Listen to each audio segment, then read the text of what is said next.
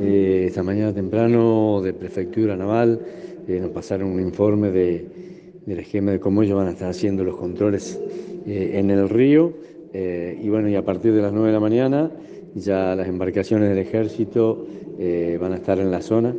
Creemos que van a empezar en- a partir de ahí una horita más, viendo cuál es el lugar que corresponde, según cómo corre el viento, pero aparentemente las condiciones climáticas tienden a estabilizarse, así que bueno, eh, vendrían unos días buenos que nos van a permitir trabajar toda la semana, ¿no? Teniendo en cuenta que vamos a trabajar, eh, el ejército va a trabajar de lunes a viernes, eh, cinco horas en el trabajo de desarmado, del embalsado y luego en el monitoreo de ver que aguas abajo no, no vaya causando algún daño en alguna zona, ¿no? Y los fines de semana dedicarlo al monitoreo y dejar un poquito en libertad para aquellos que fundamentalmente esos días de fin de semana salen con sus embarca- embarcaciones particulares a disfrutar de, de la zona de, de ríos y de la laguna. ¿El viento de ayer pudo haber modificado en algo el islote?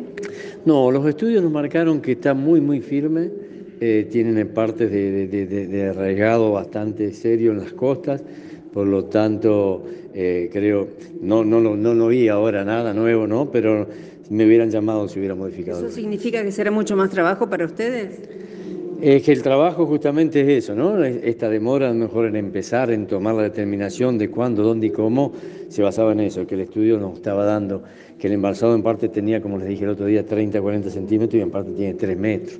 Por lo tanto, con las embarcaciones, algunas será eh, por empuje, otra será por desarmado con grampines, como hacían el, el trabajo. ¿Aproximadamente cuántas personas podrán llegar a estar interviniendo en el operativo? No, no tengo, no tengo idea exactamente. Lo que sé es que vienen varias embarcaciones y seguramente, según el primer día de trabajo, si después hay que reforzar, agregar o no, eh, lo va a ir analizando Ejército y bueno, y en todas las- las reuniones que tengamos en el COE, eh, desde de mañana temprano hasta el fin del trabajo, vamos a ir definiendo cómo vamos a avanzar día a día en el lugar. Y en relación a los fines de semana, ¿ese sector quedará de alguna manera monitoreado por prefectura? Digo, por el tema de las embarcaciones. Totalmente, totalmente. A eso apuntábamos, es que eh, Prefectura va a estar monitoreando constantemente, aparte Prefectura tiene, eh, es responsable de ese tramo del río, fundamentalmente en la zona donde está el canal de ingreso a la zona portuaria, que es donde está la, la zona netamente comercial, eh, y bueno, ir viendo eso, ¿no? Si tenemos horarios donde hay ingresos de, de- de- barcos que traen combustible o que vienen a cargar o descargar algún container, seguramente tendremos que parar, esperar que se libere la zona y después seguir trabajando. La idea es remover y en ese remover, ¿cómo son los detalles? ¿Se empuja, se saca, se sube algún, alguna barcaza para quitarlos?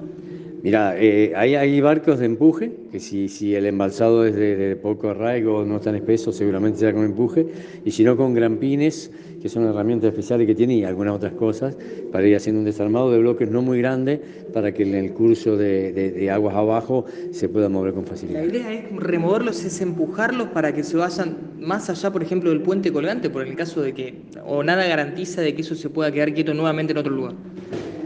Eh, no, bueno, ahí está el secreto de que sea con eh, trozos no muy grandes, ¿no? No quita que pueda haber algún desprendimiento, de que sea un pedazo más grande, y eso sí, es monitorearlo, llevarlo, ir analizando los vientos como están, las corrientes, para ver hasta dónde lo pueden ir llevando, bueno, todas esas cosas eh, están, son parte del estudio que veníamos realizando. ¿Chequearon que pueda haber algún tipo de alim- alimañas, anim- animales o bueno, cualquier eh, animal que se pudo haber quedado atrapado allí o que esté conviviendo con ese? No, seguramente algo hay ahí. Cuando se producen estos embalsados, no solo lo que llegó, sino que después puede ingresar de la zona de isla porque está conectado con el continente. Así que sí, por eso es el cuidado, por eso cuando decíamos que no es tan simple que cualquier particular pueda hacer el trabajo, no es porque sepa más o menos que nosotros, sino porque corría riesgo eh, y nos pareció prudente y la decisión del gobernador es, bueno, ponernos encima y que esto lo llevemos de la mejor manera posible. La idea es que los particulares no se acerquen a la zona, que ustedes puedan... Es que no, ahí sí vamos a estar ya más rigurosos, vamos a hacer controles, no vamos a dejar, no se va a dejar de llegar embarcaciones mientras se esté trabajando. Cuando hablamos de trozos de tamaños pequeños, ¿de qué dimensiones hablamos? Eh, habla la gente del ejército, hablaba de trozos de 10 por 10. Eh, eso es a lo que apuntaba de ir haciendo pedazos, la verdad que son bien pequeños. No quita que, que en el- si es por arrastre o si es por empuje pueda salir algún trozo más grande. ¿Con qué herramientas van a manejar? Perdón, 10 metros por 10 metros. 10 metros por 10 metros. ¿Con qué herramientas van a trabajar?